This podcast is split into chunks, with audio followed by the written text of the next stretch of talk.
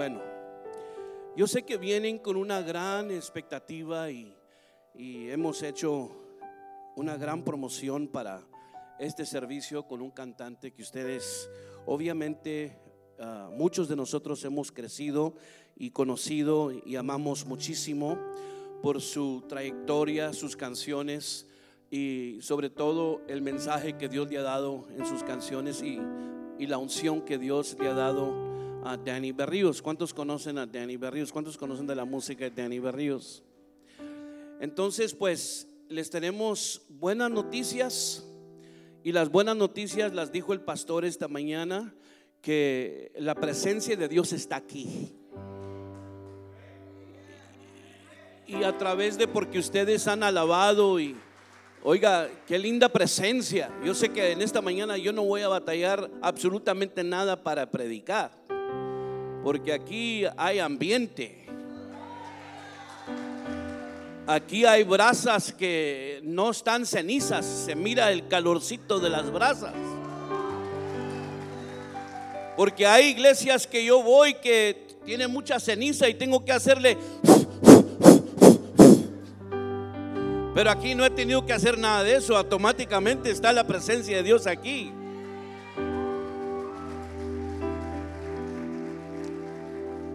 Y porque hemos hecho mucha promoción, mire, yo, Danny Berríos y yo hemos sido amigos por muchos años. Hemos sido amigos de familia, vacacionamos juntos. Ahora en julio estuvimos juntos unos cuatro o cinco días. He viajado con él, he hecho muchas giras. E incluso esta gira la montamos también. Y nunca había pasado lo que pasó anoche. Se resfrió demasiado, hermanos, demasiado. Y esta mañana le hablé para que saludara al pastor Charlie y muy apenas podía hablar, estaba demasiado ronco, hermanos. Entonces, ¿cuántos quieren que Danny nos dé 20 años más? Y para que eso pueda suceder, pues tenemos que dejar que descanse la voz. Para que pueda seguir cantando alaba. El rey te mandó a llamar. Me diste amor. Y como quisiera cantarlas yo, pero no las puedo cantar, hermanos. La única manera que las puedo cantar es cuando las canta Él. Pero una cosa sí le aseguro que yo no puedo cantar como Él. Pero yo le dije esta mañana, voy a predicar como si tú estuvieras cantando. I can do that.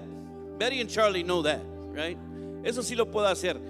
Muchos años de conocerlos a ellos y no me trae más gozo de verlos a ellos en un gran lugar, hermanos. Tienen lindos pastores y no se los digo nomás por decírselos, ni por decir que tengo un futuro de oportunidad en, años que vengan, sino que verdaderamente tienen lindos, lindos pastores, hermanos. Son las personas más humildes y que aman a Dios y los aman a ustedes, hermanos. ¿Cuánto lo saben? ¿Verdad que sí lo saben? So, un aplauso a sus pastores para avivar el don en ellos, amén, para avivar el don en ellos, amén. Y en esta mañana, a ver si yo puedo cantarles, hermanos. ¿Cómo ven? He decidido servir a Cristo.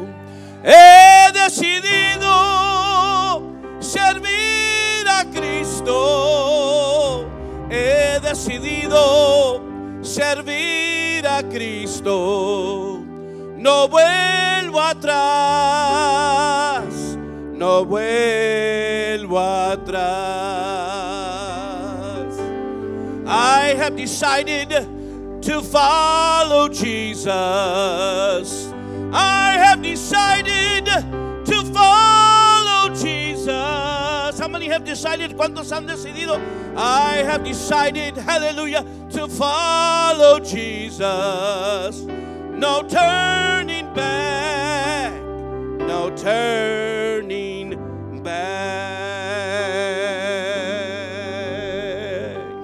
Somebody say hallelujah. Somebody say yes, Lord. Si no puede, somebody say yes. Si no puede decir yes, diga sí.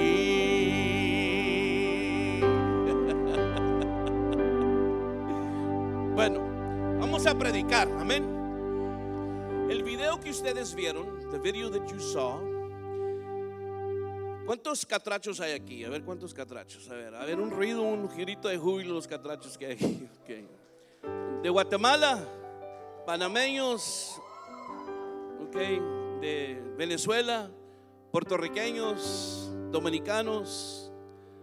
Bueno, para ustedes que son hondureños, yo he ido eh, a Honduras cuatro veces este año y regreso la semana que viene por la quinta vez.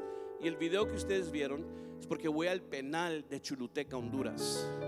Vamos a la prisión, es la tercera, la cuarta vez que voy a la prisión, con esta van a ser la quinta vez. Pero esta vez vamos a ir en medio donde están todos los prisioneros. Ahí donde ustedes vieron es simplemente una capillita chiquita.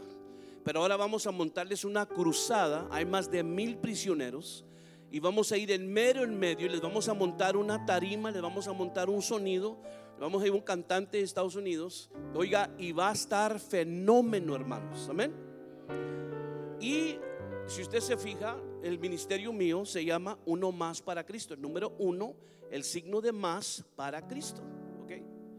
Ahora, ¿cuántos saben que necesitamos uno más para Cristo? Le está diciendo yo al pastor Charlie que para que un cristiano en estos días gane una alma, se tarda cinco años para convencer media alma.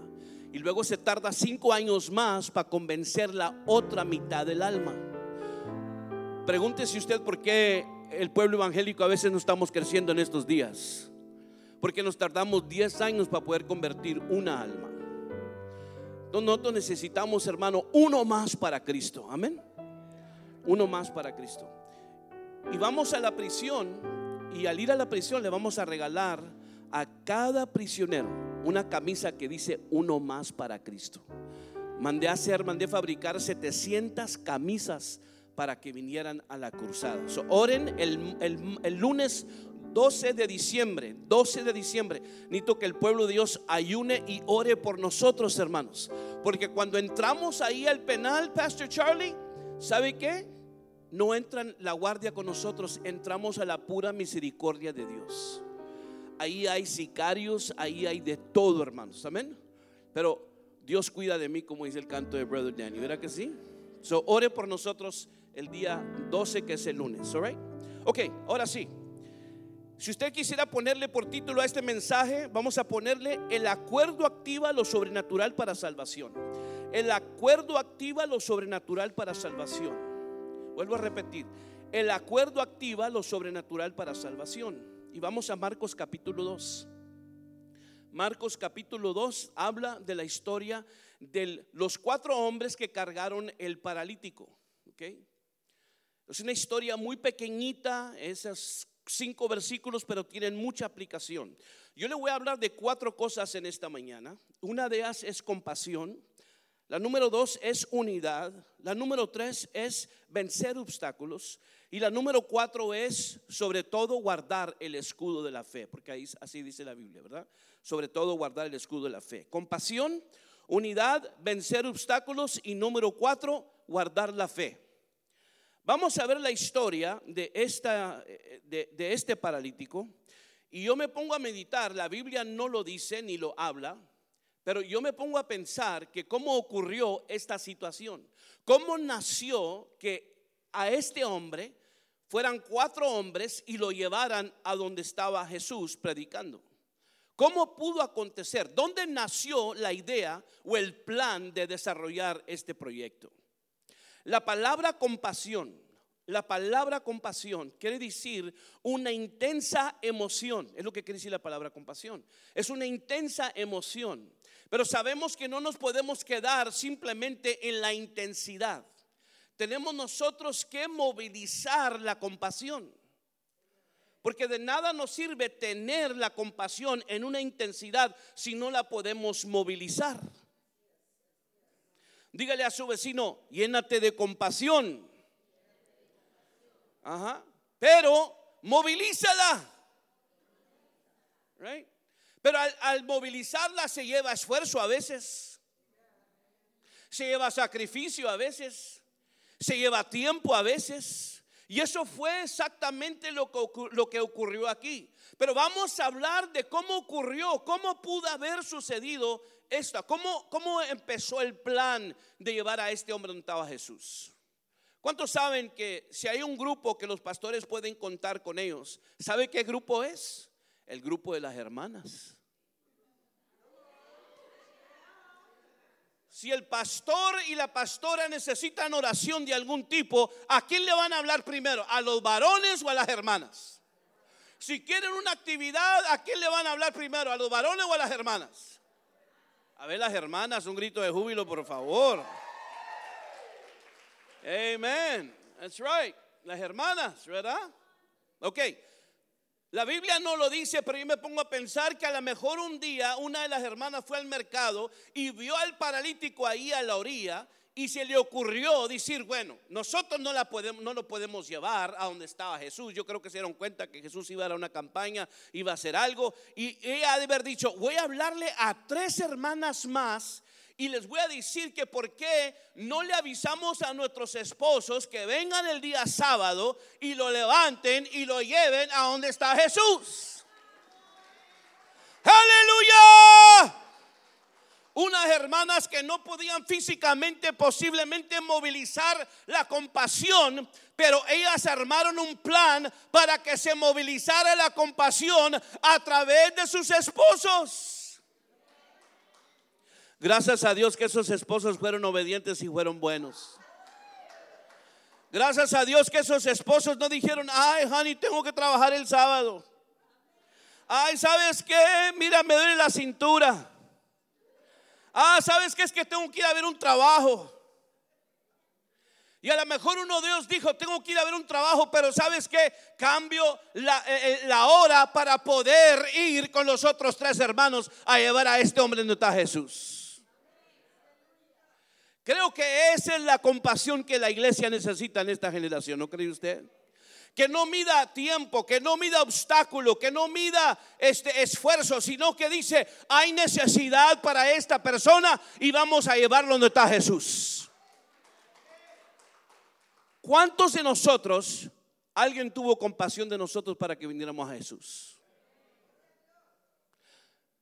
¿Cuántos se tardaron para convencerlo a usted?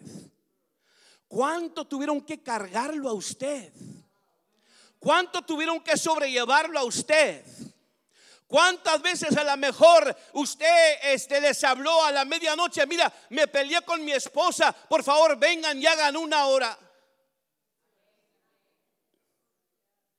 O, alguien se enfermó y usted le habló a los evangélicos, a los cristianos en ese entonces que usted les llamaba para que oraran porque usted tenía una necesidad física o financiera.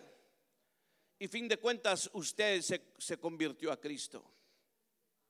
Porque alguien tuvo compasión y alguien la movilizó. Alguien no perdió el tiempo y decir es muy noche, es muy tarde, es esto, es lo otro. No, ellos agarraron esa compasión, esa intensidad y la movilizaron. Y estos cuatro hombres fueron lo que hicieron. La Biblia no dice que tan lejos lo llevaron. No dice que, desacuerdo a lo mejor hubo entre ellos. No dice qué situación tuvieron que enfrentarse. No dice si llevaron lonche, llevaron agua. No dice nada. Nomás dice que lo llevaron a donde estaba Jesús. A lo mejor los hermanos, esos cuatro varones, sí se conocían, pero verdaderamente en un esfuerzo de trabajo no se conocían. En el camino de este trabajo se fueron conociendo. Porque a pesar de que nos podemos conocer unos y los otros, a veces no nos conocemos hasta que no estamos en un ambiente de trabajo. Porque un hermano o una hermana, cada quien es diferente. ¿Cuánto dicen amén? ¿Verdad que sí? Unos le echan más sal a los frijoles, otros le echan menos sal. ¿Verdad que sí? Todos somos diferentes. Unos hacemos las cosas más diferentes, unos llegamos más temprano, otros llegamos más tarde. Unos llegamos una hora, una hora después, otros llegamos diez minutos para que nos toque la responsabilidad. Muy apenas llegamos, llegamos barridos, pero llegamos. Dígale a su vecino, están hablando de ti ahí arriba.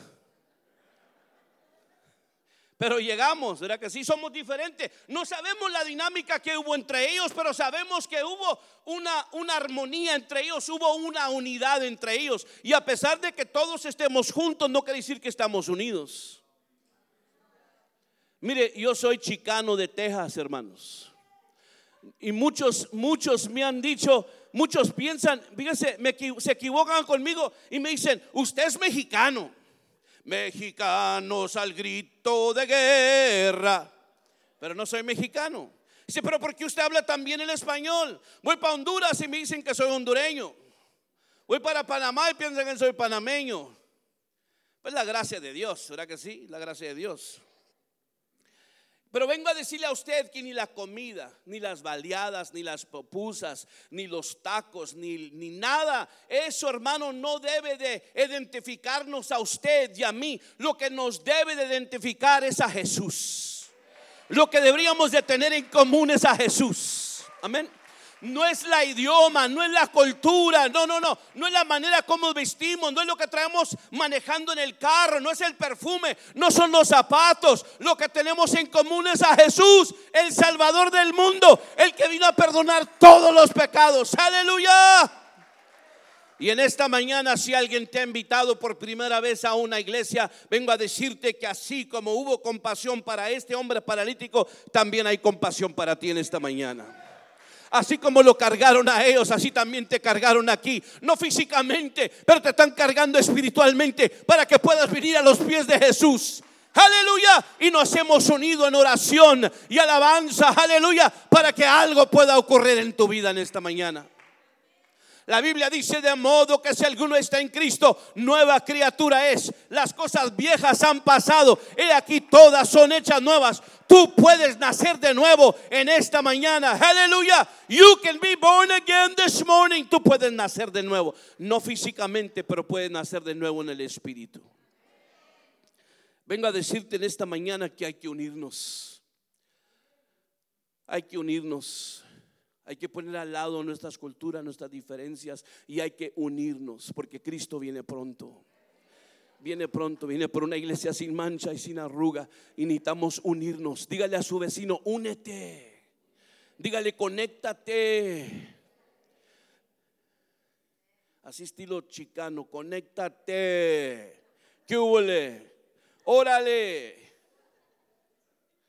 No sabemos si los cuatro, no dice que eran, no dice si hondureño, panameño, mexicano, chicano, no dice, nomás dice que se unieron y lo llevaron a Jesús. Pero fíjese bien, el obstáculo más grande que pudieran haber vencido, no precisamente de acuerdo a la Biblia, no fue en el camino, es cuando llegaron a donde estaba Jesús. El obstáculo más grande que ellos confrontaron es cuando llegaron a donde estaba Jesús. Porque la Biblia dice que la casa estaba llena. The house was full. Lo que me gusta a mí de aquí es que llegó el paralítico a donde estaba Jesús. Yo creo que todas las iglesias no dejamos de hacer actividad de un tipo o de otro, ¿verdad que sí? Y hay iglesias que hacen actividad de frijoles, de tamales, de diferentes cosas. No sé qué, qué actividad hará usted en su congregación, pero cuando usted se comprometa con algo, usted hágalos llegar. Si le encargan frijoles, que lleguen los frijoles. Si le encargan tamales, que lleguen los tamales. Si le cargan una ofrenda, también que llegue la ofrenda. Amén o no amén lo que le encarguen que llegue. Y si no puede llegar, hágame un favor. Ahora tiene Uber Eats. Si hay Uber Eats, puede llegar los frijoles y pueden llegar los tamales y todo puede llegar. Y si no puede usar Uber Eats, use Uber, que lleguen los frijoles en Uber, pero que lleguen. Amén o no amén. Mire, el obstáculo más grande que ellos encontraron, la casa estaba llena y a uno de ellos se le habrá ocurrido. Pues nadie se quiere desincomodar, nadie quiere salirse de la casa para poder llevar a este hombre paralítico a donde está Jesús. Y a otro dijo, pues mira, la única opción es cargarlo por la orilla de la casa, subirlo al techo, imagínese usted todo este trabajo, romper el techo y luego bajarlo a los pies de Jesús. Qué trabajo, ¿no? Pero ¿cuántos saben que vale la pena uno más para Cristo? ¿Cuántos saben que valió la pena uno más para Cristo? Y si usted vea y lea toda la historia de Jesús, se da cuenta que Jesús siempre tuvo tiempo para uno más, para Cristo. El, el, Bartimeo, el ciego, el Bartimeo, Jesús se detuvo a pesar de que venía una multitud, se, se detuvo por Bartimeo. Cuando en Mateo capítulo 8, cuando estaba el hombre aquel este ah, leproso, cuando se confrontó con Jesús, le dijo, si tú quieres, y Jesús también tomó tiempo para ese hombre. Uno siempre tomó tiempo para uno. Y aquí vamos a ver que él tomó tiempo para uno, pero ellos también tomaron tiempo para uno. Uno de ellos ha de haber dicho, mira, yo no quiero participar en romper el techo porque después la iglesia nos lo va a cobrar a nosotros. Y otro ha de haber dicho, ¿qué importa? Hacemos baleadas. Hacemos popusas. Y a lo mejor entre ellos había un chicano, dijo, ¿qué importa? Hacemos una, una discada, hacemos unos tacos de, de fajitas. Lo que cueste para llevarlo y bajarlo a donde está Jesús. La Biblia dice que lo subieron, rompieron el techo y lo bajaron. Versículo 5, verse 5. El versículo 5 es versículo clave. El versículo 5 dice, la fe de quién? De ellos. ¿La fe de quién? ¿La fe de quién? ¿La fe de quién? ¿Cuántos saben que hemos necesitado la fe de uno y el otro? ¿Cuántos saben que hemos necesitado la fe de uno? ¿Cuántos han estado enfermos y necesitamos la fe de unos hermanos? De las oraciones de nuestros hermanos. Mira, hace 29 años yo necesitaba la fe de ellos. 29 years ago I needed their faith. Porque mi primera hija nació con síndrome de Downs.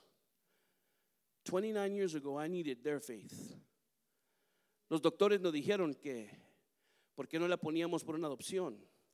Nos dieron diferentes opciones.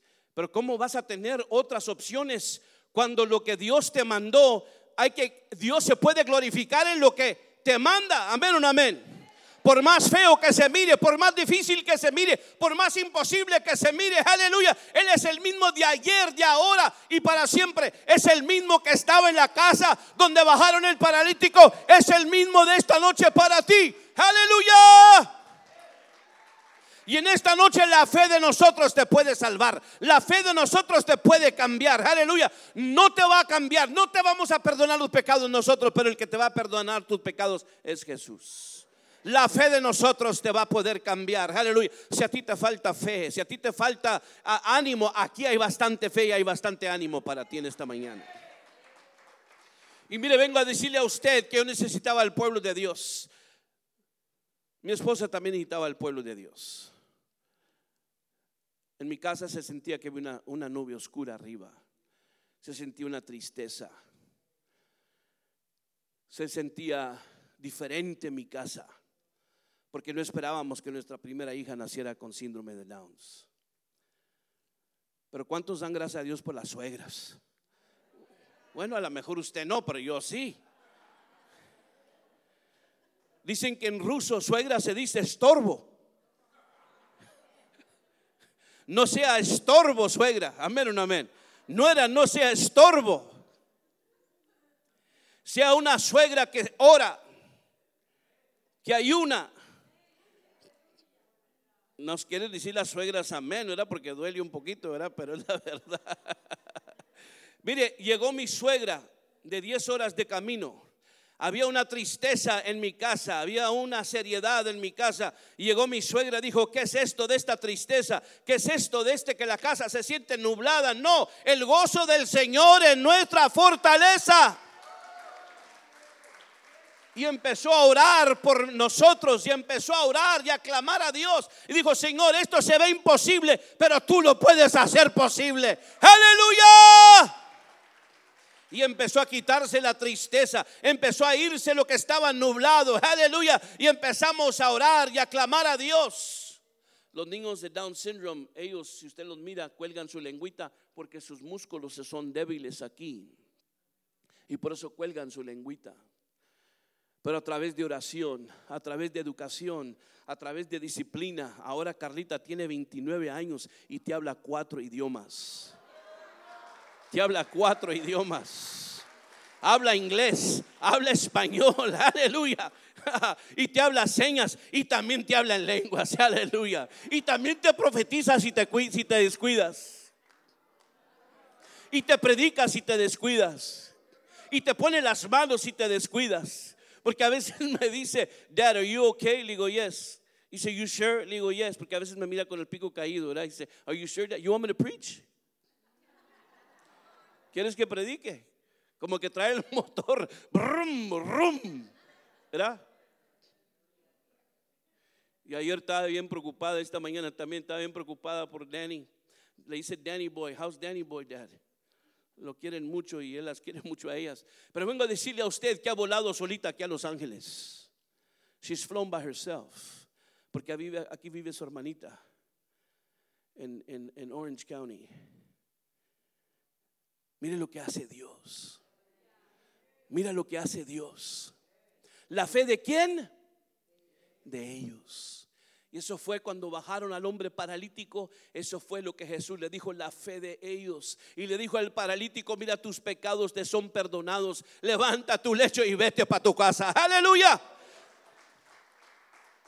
Ahí no solo le perdonó sus pecados, ahí no solo se quitó la barrera de pecados, sino que ahí inmediatamente, oiga, le dio una vida nueva en Cristo, aleluya. Y si tú dejas que Cristo te salve y te perdona tus pecados, te va a dar una vida nueva, fuerzas nuevas, amistades nuevas, un caminar nuevo, aleluya. Te va a dar todo nuevo, aleluya. A new beginning, un principio nuevo, aleluya una actitud nuevo, vas a aprender, vas a crecer, vas a madurar, aleluya, y vas a vivir una vida en abundancia en Cristo. La fe de ellos, their faith. En esta mañana, si tú has venido porque alguien te trajo por primera vez, Cristo te ama. Así como amó al paralítico, así también te ama a ti. Así como tuvo interés sobre ese hombre paralítico, tiene interés en ti. En esta mañana, Cristo, Cristo, dígale a su vecino, volteese, dígale enfrentito de sus ojos, dígale, Cristo te ama. Jesus loves you. Cristo te ama. Y con esto voy a concluir. Mire, yo era un joven rebelde, un niño rebelde. A mí no me podían llevar a la tienda porque yo bajaba los precios de los juguetes. Mi papá, Charlie Berry, mi papá era un hombre grandote pesaba 350 libras y cuando me iba a disciplinar se soltaba el cinto y salía y salía y salía y salía y salía y luego lo agarraba así y lo levantaba así. Yo decía, oh my God, mira pegar o mira colgar. Pero vengo a decirle a usted que aún la disciplina que me daba no pudo cambiar mi vida, no pudo transformar mi vida por más esfuerzo que ellos hicieron hasta que también no vine a Jesús y las cadenas que yo sentía de actitud, de diferencia, de, rebeldía, porque era mi problema la rebeldía, no fueron las drogas. Yo crecí en un barrio que se llama el barrio de la tripa, en el west side de San Antonio. ¿Y sabe por qué se llama el barrio de la tripa? Porque ahí los destripaban. Ya. Tiroteos por la calle, la gente corriendo, escondiéndose. Un barrio horrible, hermanos. Pero de ahí Cristo me salvó hace más de 40, ya 50 años yo creo en Cristo. 50 years in Jesus. I have decided to follow Jesus. Y en esta mañana, si tú decides seguir a Cristo, te aseguro que no solo tu generación va a conocer a Jesús, pero tu siguiente generación va a conocer a Jesús. Ya ahora mis hijas conocen a Cristo. Por aquí debe haber llegado mi hija. No sé si llegó mi hija ya o no. Pero en esta mañana vengo a decirte a ti que Cristo te ama. Jesus loves you. Póngase de pie conmigo, ¿sí? Póngase de pie conmigo. Diga, dirá usted, ya, ya acabó de predicar. Ya, ya, ya, ya, ya. Menos es más, hermanos. Amén. Sometimes less is more. Incline su rostro, iglesia. Mientras se acomoda el grupo de alabanza, en esta mañana yo quisiera hacer un llamamiento de altar. En esta mañana yo quisiera preguntarle a usted si usted conoce a Jesús en el perdón de sus pecados. ¿Conoces a Cristo en el perdón de tus pecados? ¿Le has dado la oportunidad que sea el Señor y el Salvador de tu vida? Si en esta mañana tú no le has dado tu vida a Jesús, este llamamiento es para ti. Este mensaje fue para ti. En esta mañana Cristo, te vuelvo a repetir, te ama y tiene interés en ti. Y en esta mañana si tú eres esa persona que dices, pastor, yo necesito darle mi vida a Jesús. Yo necesito que Cristo cambie mi vida. Nada puede cambiar mi vida. Ya ni aguanto mi sombra. Y nadie me aguanta. Yo necesito darle una oportunidad a Jesús. Si tú eres esa persona, yo quiero que por favor hagas el primer paso y levantes la mano. Yo quiero orar por.